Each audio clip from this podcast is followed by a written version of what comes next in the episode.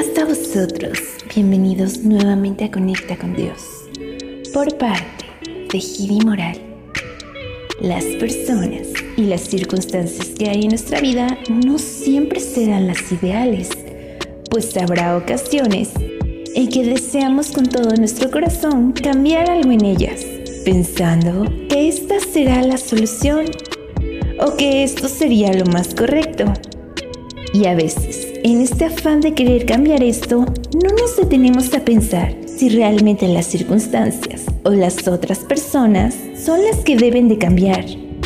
Y cuando esto sucede, puede pasar que nos lleguemos a desesperar o a enojarnos o incluso que esto nos lleve a comenzar una lucha sumamente cansada y agotadora que en realidad no podemos ganar llevándonos por caminos y situaciones que no son las indicadas, tal como le pasó al personaje del que hablaremos hoy. Este hombre fue Saulo y esta historia la podemos encontrar en el libro de Hechos, en el capítulo número 9 y también en el capítulo número 26. Y nos habla de un hombre muy perseverante llamado Saulo, el cual estaba en contra del Evangelio y él se dedicaba a perseguir y encarcelar a aquellos que predicaban de Jesús. Tenía la firme creencia que al perseguir y entregar a estos hombres, hacía lo correcto. Y él estaba tan seguro de esto que ponía todo su tiempo, su energía y sus fuerzas en realizar esta tarea. Y al hacerlo, sentía que estaba logrando su propósito, pues las creencias que él tenía no iban de acuerdo a lo que ellos predicaban y estaba tan en contra de esto que en su corazón pensaba que lo que tenía que hacer era evitar que estos hombres siguieran esparciendo el Evangelio y hablando de Jesús. Aún si para lograrlo debían de ser encarcelados y sometidos a castigo, pues no sentía que lo que hacían ellos fuera correcto. Y mientras él se dedicaba a esto, sucedió que un día, mientras realizaba este trabajo, fue con el sumo sacerdote a pedirle cartas para las sinagogas de Damasco, a fin de que si encontraba alguna persona que se dedicara a predicar de Jesús, pudiera traer los presos a Jerusalén. Y después de que el sumo sacerdote le dio estas cartas, fue camino hacia Damasco para realizar esta persecución junto con algunos otros hombres que lo acompañaban.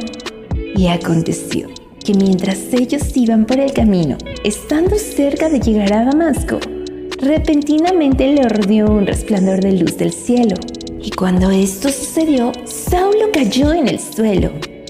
Y estando tirado ahí, escuchó una voz que le decía, Saulo, Saulo, ¿por qué me persigues? Esta no era una situación normal. Queriendo entender por qué era que sucedía esto, preguntó, Señor, ¿quién eres? Y la voz le respondió, Yo soy Jesús de Nazaret, a quien tú persigues. Dura cosa es dar cosas contra el aguijón, queriéndole dar a entender que él no solo trataba de resistirse a una fuerza que él no podía vencer, sino que también trataba de luchar contra ella, a pesar de que no había modo en el que él pudiera ganarle esta fuerza. Y después de escuchar esto, él se encontraba temblando y temeroso y dijo, Señor, ¿qué quieres que yo haga? Y la voz le dijo, levántate y entra a la ciudad y se te dirá lo que debes de hacer. Y escuchando y viendo todo esto, los hombres que iban con Saulo quedaron atónitos, oyendo a la verdad la voz, mas sin poder ver a nadie. Entonces, Saulo se levantó de la tierra y abriendo los ojos no podía ver nada. Pero sin importar esto, ahora sabía qué era lo que debía de hacer y hacia dónde debía de ir. Y como no podía ver, los hombres que lo acompañaban lo tomaron de la mano y lo llevaron a Damasco donde estuvo tres días, en los cuales no podía ver, y durante ese tiempo no comió ni bebió. Y había entonces en Damasco un discípulo llamado Ananías, a quien el Señor se le presentó en visión y lo envió con Saulo, para que cumpliera una visión que se le había presentado a Saulo. donde Ananías llegaba y le ponía las manos y lo sanaba. Ananías, pesar de esta visión, se encontraba desconcertado, pues había escuchado de Saulo y se encontraba temeroso de que si iba con Saulo fuera aprendido por este hombre. Pero le fue explicado que el Señor se había presentado a él para cambiar su vida y que era necesario que le devolviera la vista para que comenzara a predicar el Evangelio. Después de escuchar estas palabras, Ananías hizo lo que se le pidió y así como se le había dicho, después de recobrar la vista, Saulo comenzó a predicar el Evangelio, dándose cuenta que la dirección que había tomado anteriormente era incorrecta, pues en su pensamiento de que él estaba en lo correcto y los otros no, y querer cambiar las cosas y a las personas, no se dio cuenta que el que debía de cambiar era él. Esto también nos puede suceder a nosotros. Cuando tenemos una situación que no nos agrada o queremos cambiar las actitudes o pensamientos de otras personas, buscamos la ayuda de nuestro Dios para poder lograr esto. Y cuando pedimos su ayuda y no vemos una acción inmediata, comenzamos a tomar acciones propias y creemos que Dios no nos escucha o que se ha olvidado de nosotros. Pero esto en realidad no es así. El hecho de que en el instante no podamos ver que está obrando en nuestra vida no significa que no esté actuando. Tal vez no lo podemos ver porque tal vez no está obrando en las situaciones o las otras personas, sino en nosotros a través de ellas, para podernos llamar a cambiar algo en nuestra vida o darnos cuenta cuál es el camino que debemos seguir. Pero para poder lograr esto, debemos detenernos un momento para poder reconocer e identificar las situaciones en las que Dios nos está llamando a nuestra vida o se está presentando como lo hizo con Saulo.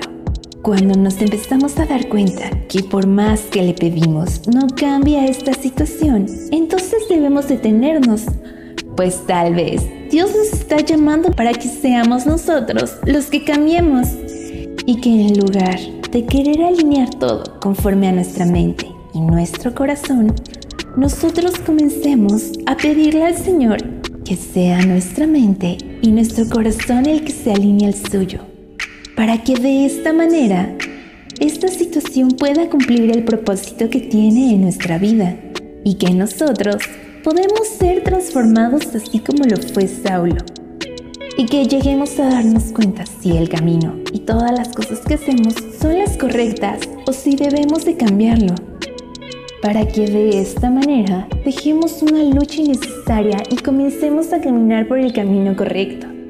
Mi deseo para ti es que puedas darte cuenta cuáles son esas situaciones en las que estás luchando sin obtener ningún resultado y que así como Saulo, si sientes que estás dando cosas contra el aguijón, puedas detenerte un momento y dejar de hacerlo y le preguntes a Dios qué es lo que quiere que hagas con esta situación que si sientes que el deseo que hay en tu corazón no es igual al que tiene Dios para ti, puedas pedirle que te ayude a que tu corazón se pueda alinear con el suyo y puedas darte cuenta ¿Qué es lo que Él quiere cambiar o lograr con estas situaciones en tu vida? Espero que esta semana te pongas en manos de Dios para poder lograr tus objetivos y tus metas y también le entregues tu corazón y le permitas lograr en ti ese propósito que Él tiene para tu vida. Y también que el Señor nos permita volvernos a encontrar pronto. Pasa a vosotros.